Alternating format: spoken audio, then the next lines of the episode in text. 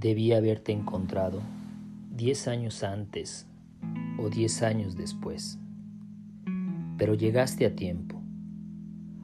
Antes me hubiera gustado conocerte con libertad, sin restricciones, sin límites ni complejos.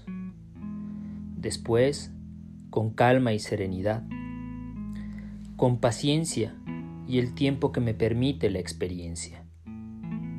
Te conocí a tiempo, a tiempo de encontrarte, para saber que existías, para llenar mis ojos y mi boca de tu sabor, para encontrarnos en el mismo tiempo y espacio, para disfrutarte y que me disfrutes, para tocarte y que me toques, para que supieras que yo estaba aquí, para que me tomaras y que me dejaras tomarte a ti.